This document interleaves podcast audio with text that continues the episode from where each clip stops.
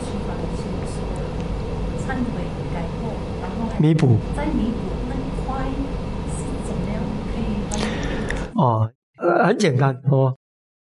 如果他他又他又给一些比喻了啊，我也可以给一个比喻，比如说很简单啊，你你把人家的家门口弄脏了，比如说对吧？你跟他讲对不起，然后你就走掉，那个对不起是没有诚意的，他没有真正忏悔的力量啊。你的对不起，然后呢，你讲我不要我不要再不要再把人不要再故意把人家的地方弄脏了，那是改过。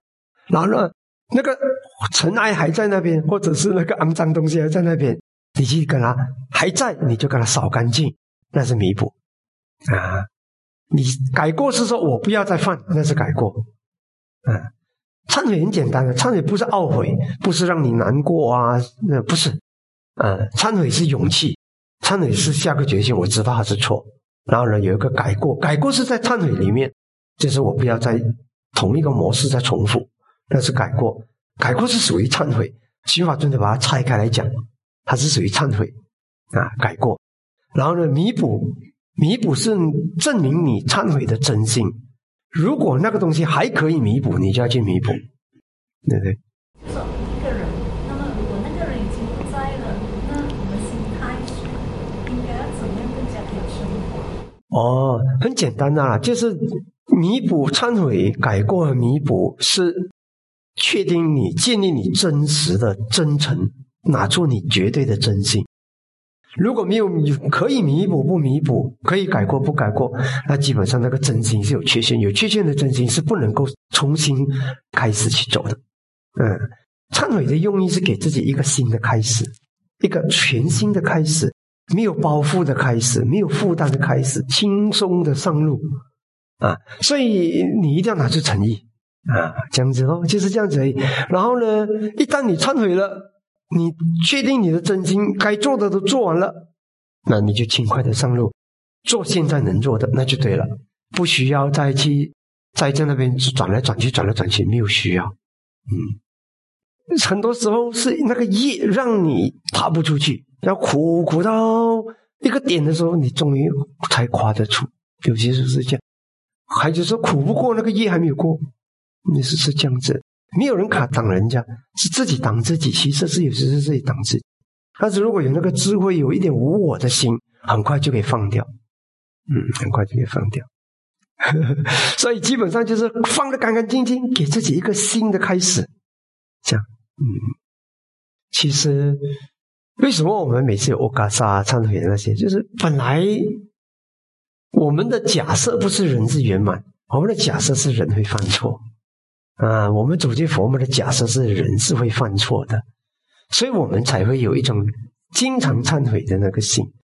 你知道为什么我们法域的僧众呢是比较，我们都很和谐？你知道为什么吗？因为我们的基础思维是我们会犯错，我们不圆满啊。你看到一个人在一群大家都知道自己不圆满的人群中，他们就活得很和谐。每个人都以为自己很圆满，就批评别人不圆满的。你看那个群体不和谐的，发现到没有？因为你看到你自己的不圆满，你就真诚了吗？你就很真诚了嘛，你就不敢这样这样嚣张的去批判别人了吗？你也会给希望别人给自给自己机会改过，也会给别人机会改过吗？对不对？嗯，现在这个时代的很大的问题就是批判，批判性很可怕。嗯，批判是一种自大，有些时候是一种自以为是。嗯，其实你有能力猜人家的心，衡量人家的心吗？对不对？嗯。有些时候你没有能力，啊，别人心除非你有他心通，你没有他心通，你没有一般的人没有这个能力。多数人只是以形判心，我看你这样的行为，我就猜你一定是这个原因。完了，完了，完了，呃呃，是是完了。特别是如果对方是真心的人，嗯，对方是一个一片真诚的人，你就完了。不用说那个人有禅定的道果，单单那个人心很纯正。所以有时候我讲，你不要随便冤枉那个小孩。有时候我们要责备小孩，我们要给他发言。哎，你是不是你为什么这样做啊？给他，你冤枉那个小孩，小孩一片纯着被你冤枉，你的业也不轻。嗯，业的不轻。所以我让你们做父母的小心一点啊！小孩有时候他不是那个意思，他很纯真，呃，但是你你就以为你你懂他，你就批判他、冤枉他都不好，不要，不要，不要随便去，就给人家一个机会表达啊。像比如说，有一个信徒他听到谣传，可能我的恶业成熟啊，他说有人有人说师傅抢人家的地盘。传法地盘，我说天哪，可笑不可笑？我都退休了，你看我连自己的道场都放下了，我还跟人家抢地盘，对不对？我讲了，你信就信，不信不信，反正时间时间，现在这种谣传已经没有了，因为我已经退休多久了？但我当我在雪山山洞修的时候，根本这些谣言根本不可能成立。我们连自己道场都要放下，怎么可能要抢人家的地盘？所以这些谣传就自己就慢慢就凋谢，呃，我们也不苦恼。我只是觉得是哪一个哪一个人是呃哪一个佛友呃还是谁嗯这么缺乏正念，但是对我的恶业起反应，肯定我有恶业。如果我被人家诽谤，我肯定有恶业。嗯，肯定过去有诽谤过别人啊，伤害过别人，肯定有。啊，肯定有，所以我每次遇到什么，如果有什么障碍，我第一定是先从自己检讨的，一定先做忏悔的，一定是我过去有恶业还是什么，不然就是现在有错，不然就是过去有错，一定是这样子的。所以我不喜欢手指指外面，我是先看自己，一定是这样子的。嗯，这样子别人改不改是别人的事，我们一定要自己改。然后别人认不认错是别人的事，我们自己忏悔，一定是这样子的。所以我想，一定是 我的恶业成熟，然后某个人他自己的正念不够，所以他挡不住我要对我的恶业起反应。会有些时候，如果你遇到一个人，他的恶业很强的时候，你即使是坐在他旁边，你就想要揍他一顿，你没有什么理由就想揍他一顿，会这样子。只有有些时候，我们自己看自己的错。啊，我们看自己错，然后别人的错我们不要去管。然后呢，如果我们自己遇到不如意的事或不合理的事，忍忍。嗯，现在这个时代很少人重视讲这个忍，每个讲发泄，我要发泄。其实忍很重要，真的。嗯，我经过好多场考验的传法，传法越广的人越要忍越多。你看八二禅师要忍的远远多过我所忍的，你知道吗？因为八二禅师他的。摄受力啊，传法的法力那么广，所以他法力越广，他要忍受的更多。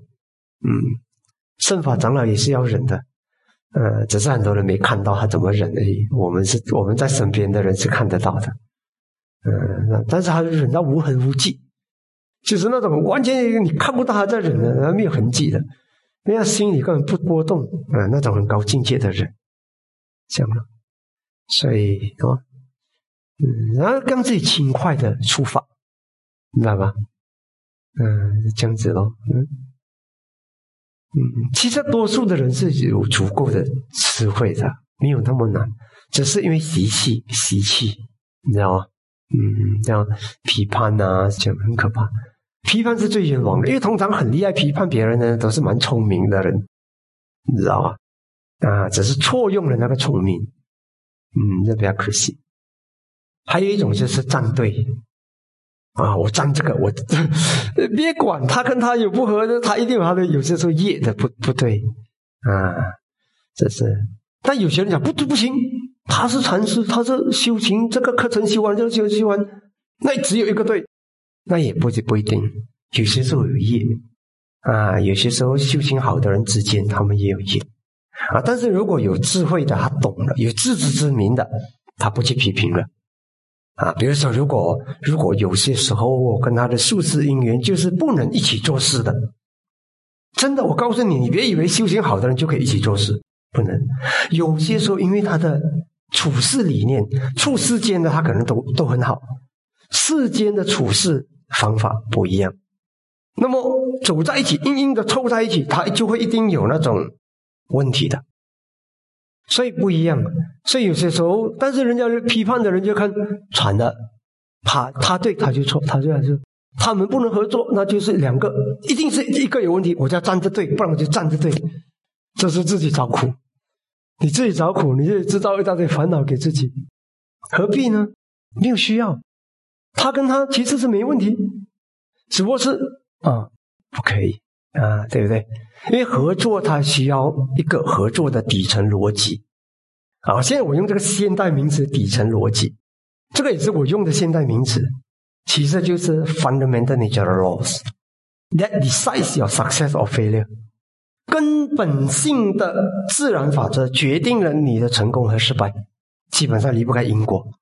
但是因果有很多啊，做生意有做生意的因果啊，政治有政治的因果啊，对不对？啊，那个呃，修行有修行的因果，领导有领导的因果啊，啊，每一个领域都不同。一个家庭夫妻关系，父母跟孩子也是有他的因果关系啊。比如说那个做父母亲亲的，如果他不懂得，他这总要偏一边，啊，他的因果就问题了，是不是？这样我记得我我我爸去算命。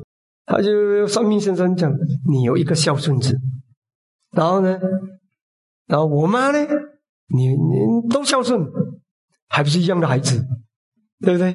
为什么我爸就只有一个孝顺子，我妈可以有三个孝顺子？呃，后来我就观察，哎，我爸的性格真的有点哦，他每次比如说我姐姐照顾他的时候，哇，我女儿最好，那两个孩子不好。等一下，我哥哥哥照顾他的时候，我这个哥哥这个这个孩子最好，那两个不好。他总是讲两个，那那那两个跟你讲不好的，就算他的心里有孝心，他也只能够闪开一边哦。现在好像时机不对，所以某一个时间点，他总有一个孝顺子，是他的命，他的性格决定了他只有一个孝顺子。而我妈不是，我妈是很，哎，有一次我们我我哥哥就跟我妈讲。你呀啊，妈妈，你靠什么想啊想啊，啥是想？靠想啊阿姐啊楼梯啊，我冇想来。哇，我我我妈怎么讲的吗？啊，因为我们家里讲客话的，只有跟我是讲普通话，会听吗？那你你最疼的姐姐跟弟弟，我是中间，你不疼我。啊，我妈讲哪里会？姐姐是家里唯一的女儿，哎呦，掌上明珠，最疼。你是长子嘞，家里长子是最重要的，我最疼。那个弟弟是家里赖仔，最小的孩子，我最疼。三个都最疼。哦，我妈讲到我哥哥服了，啊，就没有。你看，你看他就是那种心，啊，每个孩子都好，他不会说谁读书厉害谁早，没有没有没有，每个孩子他都爱护都好，所以还有三个孝顺子。其实后来我们，我就我就跟我姐姐跟我哥哥有商量，我讲看到吗？爸爸的性格是这样，我们要打破他这个这个咒语，这个魔咒。呃，我们就是不要紧的。现在他讲谁好，我们都知道，我们三个孝顺，我们不用去比他比我们，我们不要比自己就好了。我们很喜欢有自信的，我们就是孝顺。所以后来，我觉得我们从头到尾三个都孝顺，因为我们打破了他的魔咒，知道吧？这里就有它的因果和科学。一个母亲，你能够得到全部孩子的孝顺，一定是你有你那种母亲的本领啊！如果你是那种只会讲一边对一边不对，一边不对，要讲拿这个批评这个，拿这个批评那个，那你你的生命就是总是会有有所缺陷啊，有所缺陷。这个就是因果关系。